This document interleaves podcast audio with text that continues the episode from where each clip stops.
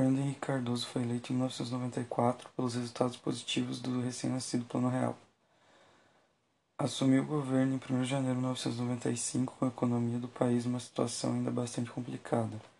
Mesmo assim, manteve o plano de estabilização econômica e iniciou as reformas e um programa de privatizações que juntos representavam uma ruptura com o forte modelo estatista que surgira com Getúlio e foi enfatizado durante o período militar. Ruptura sem radicalismos. Seguindo a agenda social-democrata, o Estado continuava a intervir para impor limites e regular o mercado, além de implementar políticas sociais. Em 1997, a FHC queimou parte importante de seu capital político para aprovar a emenda constitucional que permitia a reeleição para presidente, governador e prefeito. Só que a aprovação na Câmara de Deputados teria sido conseguida pelo governo com a compra de votos dos parlamentares. A confissão foi feita em gravação por dois deputados federais do Acre que teriam vendido seus votos por 200 mil cada. Os partidos de oposição, liderados pelo PT, tentaram em vão aprovar requerimento para a criação de comissão parlamentar de inquérito. A investigação da Polícia Federal não deu em nada. O presidente foi reeleito para o segundo mandato, que durou de 1 de janeiro de 1999 a 1 de janeiro de 2003. Em oito anos como presidente, o governo da FHC concedeu o setor de telecomunicações a empresas privadas Vendeu algumas estatais, quebrou o monopólio nos segmentos de energia elétrica, petróleo navegação de cabotagem, abriu o país ao capital estrangeiro, saneou o sistema financeiro, fez uma reforma parcial na Previdência Social, conseguiu a aprovação da Lei de Responsabilidade Fiscal, promoveu ajuste fiscal, criou agências reguladoras e um sistema de meta de inflação. Para o governo, a concessão de monopólios estatais à iniciativa privada teve importantes consequências positivas, incluindo a redução de gastos públicos e o correspondente aumento da arrecadação tributária com mais empresas privadas pagando impostos. Para a sociedade, os principais benefícios foram a saída do Estado das áreas importantes da economia e a prestação privada de um serviço mais amplo e de melhor qualidade. A concessão, porém, provocou reações violentas de segmentos nacionalistas e estatistas incluindo, claro, os P de sempre, o PT. A outorga do sistema Telebrás à iniciativa privada e a venda da Vale do Rio Doce, por exemplo, foram objeto de denúncias que iam de interferência indevida do governo e favorecimento a empresários à corrupção. Este foi um dos vários escândalos do governo FHC. O setor de telecomunicações é um ótimo exemplo dos benefícios da concessão a empresas privadas, até aquele ano, conseguir uma linha de telefone fixo era caro e demorado. O proprietário da linha, ao comprá-la, se tornava obrigatoriamente acionista de alguma empresa estatal do sistema Telebrás, que detinha o monopólio de serviço. O alto preço e a demora do acesso ao telefone funcionavam como instrumento de exclusão social. O interesse reprimido e a falta de oferta criavam filas de espera e geravam todo um mercado paralelo de compra e venda facilitadas era preciso recorrer a conhecidos, a amigos, amigos dos amigos trabalhavam na Telebrás para conseguir uma linha, mesmo que essa transação não raro estivesse descrita em alguns artigos do Código Penal. O telefone era um luxo, pobre não o tinha porque não podia pagar. A privatização permitiu que a sociedade passasse a ter acesso ao serviço que, descobriu-se depois, era fundamental e que no futuro abriria as portas para essa extraordinária tecnologia que é a internet. Deixamos de nos preocupar em ter o serviço e podemos dedicar tempo e talento para decidir o que fazer com o telefone, inclusive ganhar dinheiro.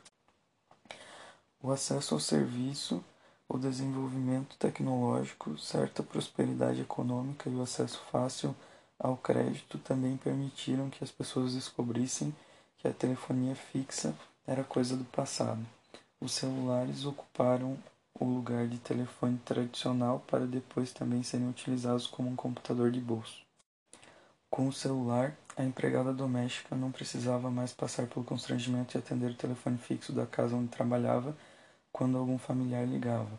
Além disso, pela facilidade de comunicação, muitas mulheres com espírito empreendedor deixaram de ser funcionárias fixas para se tornarem prestadoras de serviço como diaristas. Passaram a ganhar mais e puderam dar aos filhos um padrão de vida que jamais tiveram. Apesar de todos os benefícios, o setor de telefonia no Brasil ainda peca pela baixa qualidade e pelos preços dos serviços. Outra crítica importante a ser feita diz respeito ao modelo de concessão escolhido, que estabeleceu oligopólios privados em vez de abrir o mercado para uma verdadeira concorrência. O mais benéfico para os consumidores seria várias empresas disputando o mercado por meio de oferta de melhores produtos, serviços e menor preço. O modelo em vigor, por outro lado, faz com que as poucas empresas vencedoras do processo de concessão se preocupem mais em atender às exigências do governo do que às necessidades de seus clientes. Quanto menor a concorrência, maior o poder do governo, dos políticos e das grandes empresas, e pior para nós usuários. Nesse sentido, apesar do que prometem, a legislação antitrust e a atuação das agências reguladoras são nocivas aos consumidores. No caso da lei, a sua origem, o Sherman Act nos Estados Unidos, em 1890, está vinculada à tentativa bem-sucedida de empresários incompetentes de usarem o Estado para atacar empresários competentes que conquistam poder do mercado a partir de eficiência, produtos barra serviços que são escolhidos voluntariamente pelos consumidores. Tanto nos Estados Unidos quanto no Brasil, onde o principal órgão de promoção da concorrência é o Conselho Administrativo de Defesa Econômica, CAD, as leis antitrust têm consequências negativas porque atentam contra a livre concorrência e impedem atos de concentração empresarial que criam empresas mais eficientes e, consequentemente, mais capazes de ofertar bens e serviços com maior qualidade e menor preço.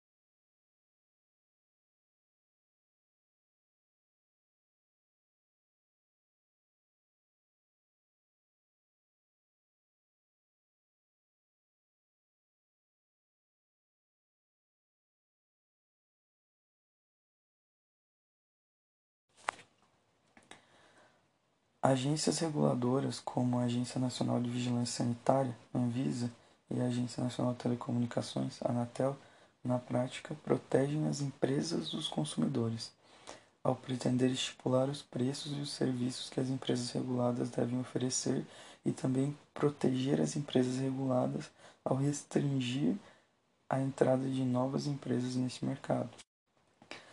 Com natureza contrária à livre iniciativa, ao livre mercado e à concorrência, as agências reguladoras nada mais são do que um aparato burocrático e têm a missão de cartelizar os setores regulados, formados pelas empresas favoritas do governo, determinando quem pode e quem não pode entrar no mercado e especificando quais serviços as empresas escolhidas podem ou não ofertar, impedindo desta maneira que haja qualquer perigo à livre concorrência.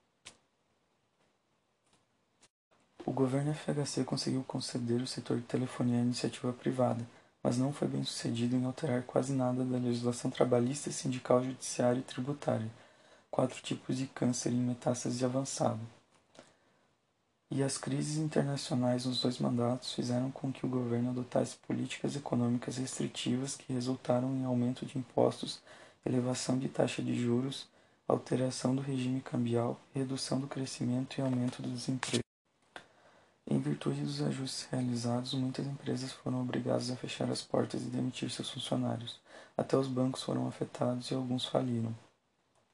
Para tentar evitar uma quebradeira geral no sistema bancário, o governo criou o Programa de Estímulo à Reestruturação e ao Fortalecimento do Sistema Financeiro Nacional, PROER. O programa, que permitia ao Banco Central intervir se necessário nas instituições financeiras em dificuldades, fortaleceu o setor e depois atraiu investimentos de bancos estrangeiros no país.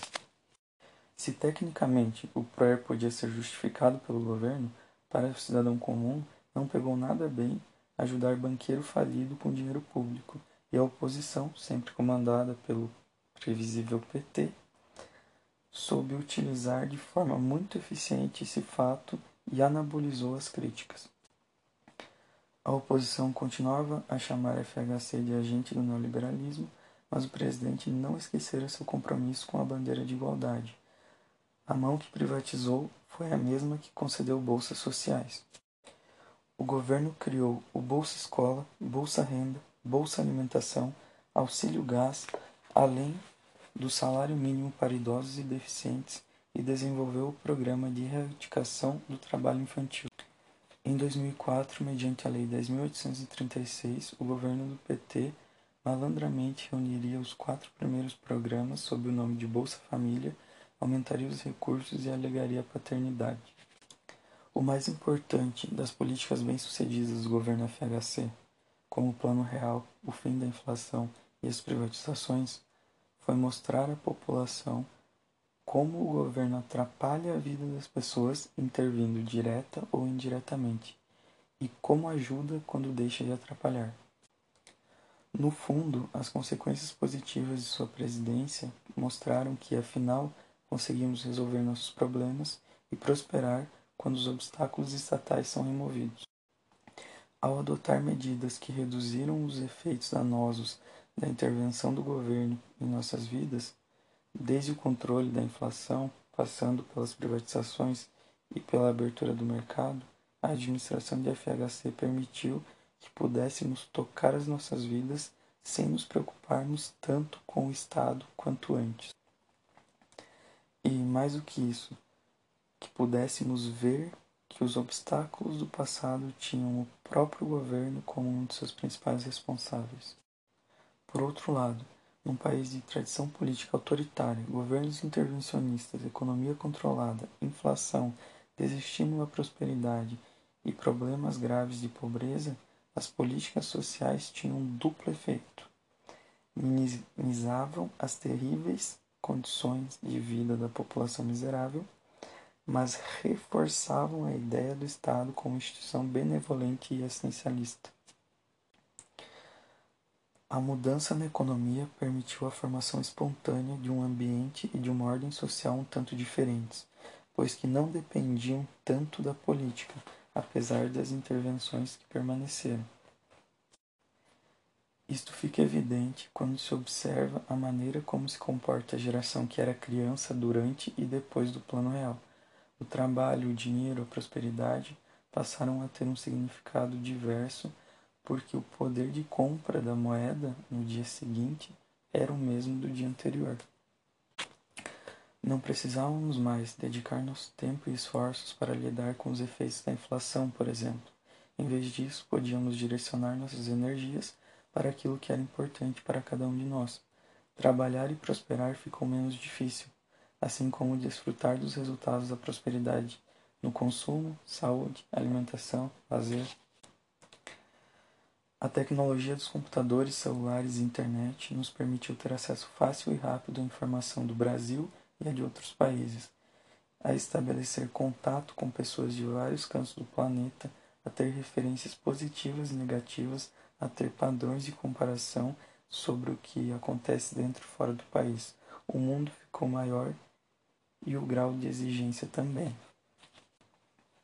Depois de tudo que aconteceu, e apesar do inegável sucesso do Plano Real e da política social, os oito anos de governo provocaram um cansaço na população e reduziram o prestígio político do presidente. Na eleição seguinte, nem FHC nem o PSDB conseguiram a proeza de emplacar a insossa candidatura de José Serra, um intervencionista de primeira grandeza. Dessa vez, a janela de oportunidade se abriu para o eterno candidato do PT, Luiz Inácio Lula da Silva, o sindicalista de língua presa que prometeu incendiar o Brasil.